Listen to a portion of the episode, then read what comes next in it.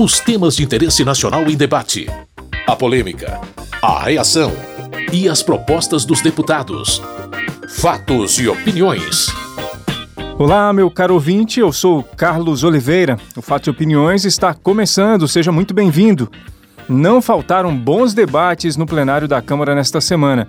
Os discursos mais polarizados foram em torno da revalidação de diplomas de médicos formados fora do Brasil, projetos para times de futebol virarem empresas, marco regulatório do saneamento e a polêmica fala do ministro Paulo Guedes sobre o ato institucional número 5, já faz muito tempo que a revalidação de diplomas de médicos formados no exterior é discutida aqui no Congresso, no governo e também na sociedade, mas nesta semana houve um acordo para que a proposta fosse a voto. Isso porque a medida provisória que cria o programa Médicos pelo Brasil para substituir o Mais Médicos também tratava do assunto. Deputadas e deputados falaram muito sobre os dois temas. Especificamente sobre o programa Médicos pelo Brasil, quase todos votaram a favor, mas houve críticas a pontos específicos do projeto. Para Luizão Goulart, do Republicanos do Paraná, a falta de médicos é problema urgente no Brasil. Vimos que não temos a continuidade do programa Mais Médicos e hoje o que temos é essa medida provisória do Médico pelo Brasil e nós devemos assim discutir e aprová-la para que em seguida possamos aprovar o projeto do Revalida, dando oportunidades a muitos médicos brasileiros formados no exterior e médicos estrangeiros também poder sim vir trabalhar no Brasil, porque hoje nós de programas mais médicos nós estamos vivendo nos municípios programas menos médicos, falta de médicos. Ivan Valente, líder do PSOL e deputado por São Paulo, lamentou que o programa Mais Médicos tenha sido extinto. Todo o povo brasileiro, nas regiões mais afastadas, querem mais médicos. Aliás, o programa anterior, que era o programa Mais Médicos, que o Bolsonaro ideologicamente expulsou 8 mil profissionais de primeira linha de Cuba aqui, era simplesmente admirado por toda a população pobre da periferia desse Brasil e por uma razão ideológica foi extinto.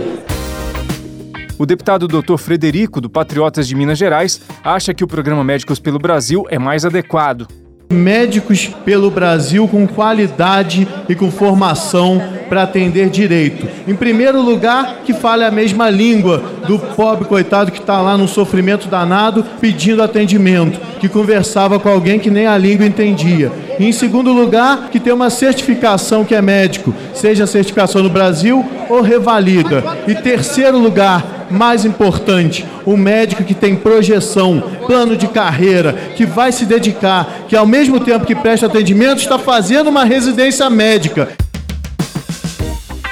Orlando Silva, do PCdoB de São Paulo, concorda com a necessidade de haver mais médicos em atuação no país. Nós precisamos de ter médico para atender o povo pobre, o povo da periferia das grandes cidades, o povo do interior. Bolsonaro fez tudo o que podia para acabar com o programa Mais Médicos. Fez tudo o que podia e está sendo derrotado politicamente, porque o povo pressionou pela manutenção do programa Mais Médicos. Agora ele batiza com nome novo: Médicos pelo Brasil, para tentar desfazer a construção do governo da presidente Dilma. Dentro da medida provisória também havia novas regras para a revalidação de diplomas de médicos formados no exterior. O ponto mais controverso era a permissão para universidades privadas serem autorizadas a revalidar. O deputado Eduardo Costa, do PTB do Pará, defendeu a revalidação e disse que será algo bom para os brasileiros e oportunidade para médicos trabalharem vão com muita dificuldade em busca de um sonho. E essas pessoas nós não podemos tirar a oportunidade delas. Temos que dar essa chance. E eu acredito que o Brasil vai poder, através do Revalida, peneirar as melhores cabeças, os melhores profissionais.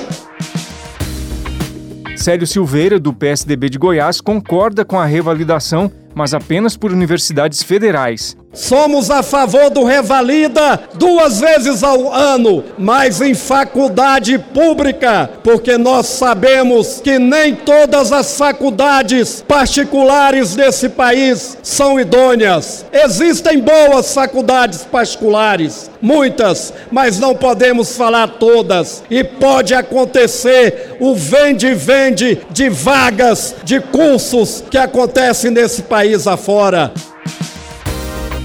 Carmen Zanotto, do Cidadania de Santa Catarina, está entre os parlamentares que apoiaram a proposta. O programa Médicos pelo Brasil é muito importante, em especial porque ele está garantindo a prova do Revalida duas vezes por ano. Nós precisamos, sim, que o médico para clinicar, ou seja, os brasileiros que estudaram fora, para atuarem no Brasil, ou passam na prova e têm CRM, ou não irão clinicar no país. Portanto, não irão dar diagnóstico em hipótese alguma. Por isso que é importante a gente deliberar essa matéria, garantindo a manutenção, em especial assistência nas cidades menos favorecidas. Apesar da maioria favorável, a percepção dos líderes partidários foi a de que, se o texto não fosse modificado, a medida provisória do programa Médicos pelo Brasil não seria aprovada. Como havia um projeto específico sobre a revalidação de diplomas, os deputados decidiram votar ele primeiramente, depois a medida provisória. O projeto do Revalida foi aprovado. O texto prevê que universidades privadas e públicas com avaliação 4 e 5 no Sistema Nacional de Avaliação da Educação Superior possam fazer a revalidação. Para o deputado Alan Rick, do DEM do Acre, o momento é de celebrar. É um dos momentos mais felizes da minha vida, poder aprovar nesta casa um projeto de lei que nós construímos com tanto afinco, em várias mãos, ouvindo os nossos médicos que estudaram fora do Brasil, que se dedicaram, que passaram por sacrifícios, eles e suas famílias, para poder se graduar em medicina porque tem vocação e voltar a seu país e poder revalidar o seu diploma de médico. Eu venho de um estado pobre, eu venho do Acre, e que precisa de médicos nos municípios mais carentes. Marcel Van Hatten, líder do Novo e deputado pelo Rio Grande do Sul, considerou correta a inclusão das faculdades privadas como avaliadoras. Importante que nós tenhamos regularidade na prestação do exame do Revalida. Importante que nós tenhamos profissionais qualificados no Brasil, tenham eles estudado aqui ou fora do país para atender a nossa população. Importante que não nutramos preconceito contra a iniciativa privada. Por isso que deve haver simetria, ou seja, deve haver igualdade de condições entre universidades públicas e privadas com notas equivalentes. Irã Gonçalves, do PP de Roraima, falou sobre a longa jornada para se chegar à aprovação do Revalida. Isso foi uma luta do movimento médico, não para fazer uma reserva de mercado, mas para garantir prestação de serviço médico de qualidade a toda a população brasileira. Nós não podemos, à guisa de garantir médicos nos vazios desse país, fazer medicina de segunda classe para povo mais pobre. O deputado Edmilson Rodrigues, do PSOL, preferia que apenas as universidades públicas pudessem revalidar os diplomas de médicos formados fora do Brasil. Nós queremos que as universidades federais sejam as gabaritadas para expedir diplomas. Não podemos transformar coisa tão séria numa fábrica de diplomas, de que qualquer faculdadezinha que está iniciando tem nota 2, 3 da CAPES, do MEC, possa expedir um diploma. Ainda vem alguém dizer, ah, tem que falar na língua portuguesa. Mas quando vem um gringão de médicos sem fronteira, aí aplaudem.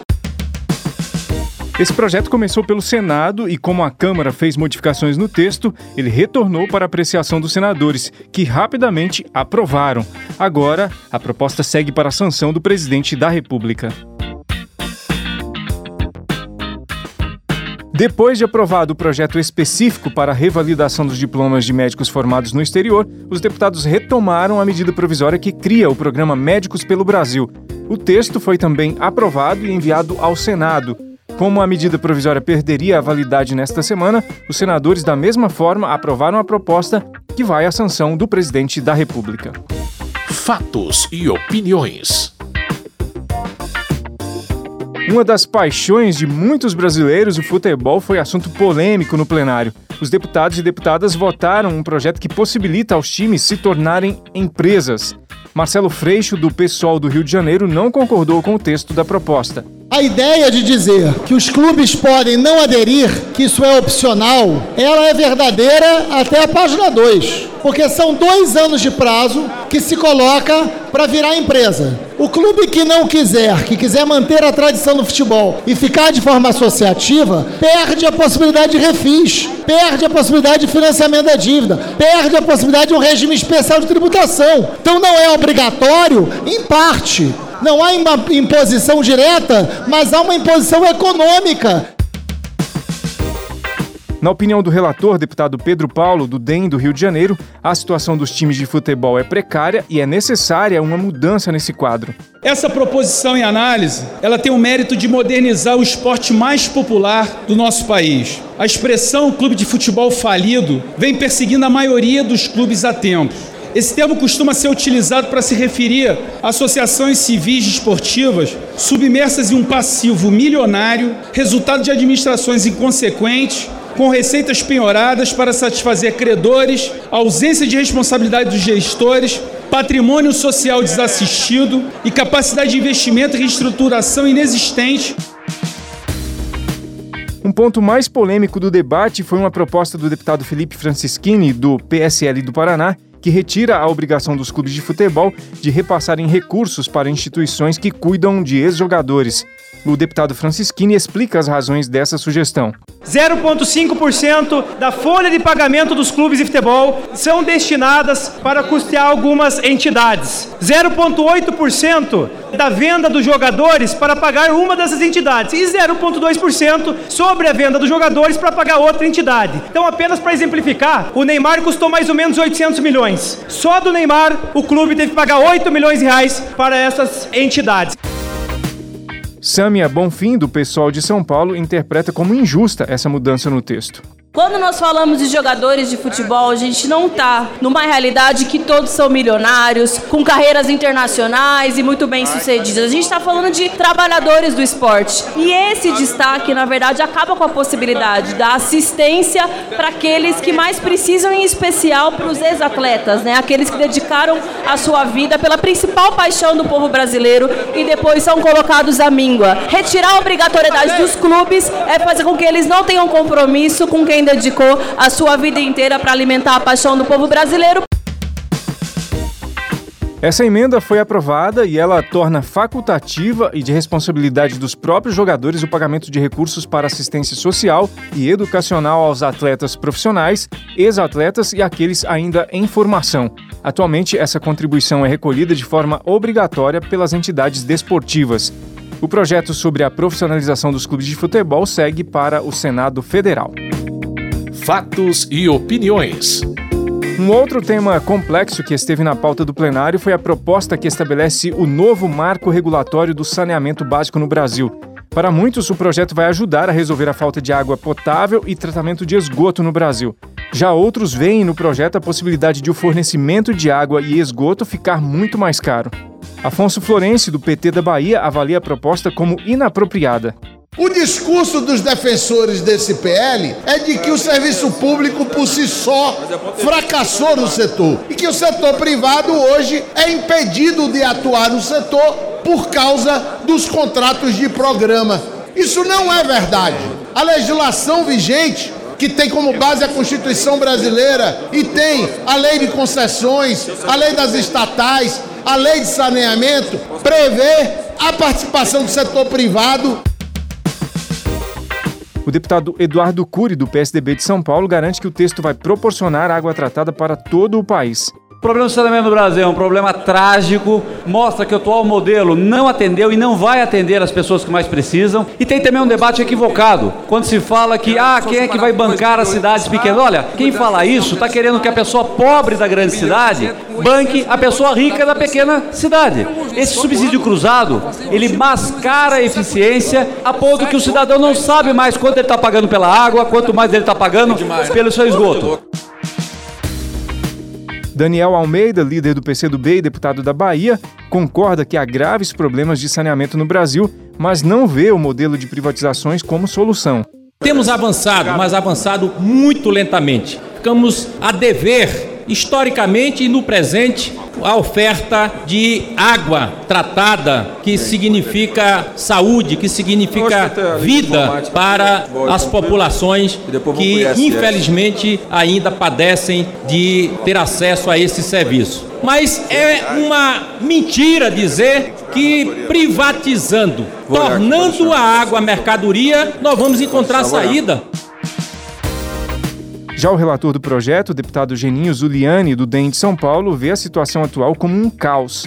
Tem 100 milhões de brasileiros que não têm esgoto coletado e tratado no Brasil. Tem mais de 35 milhões de brasileiros que não têm água potável nas suas casas. E o mais importante, e justifica o requerimento de urgência aprovado hoje. Tem 15 crianças no Brasil que morrem por dia por doenças oriundas da falta de saneamento básico.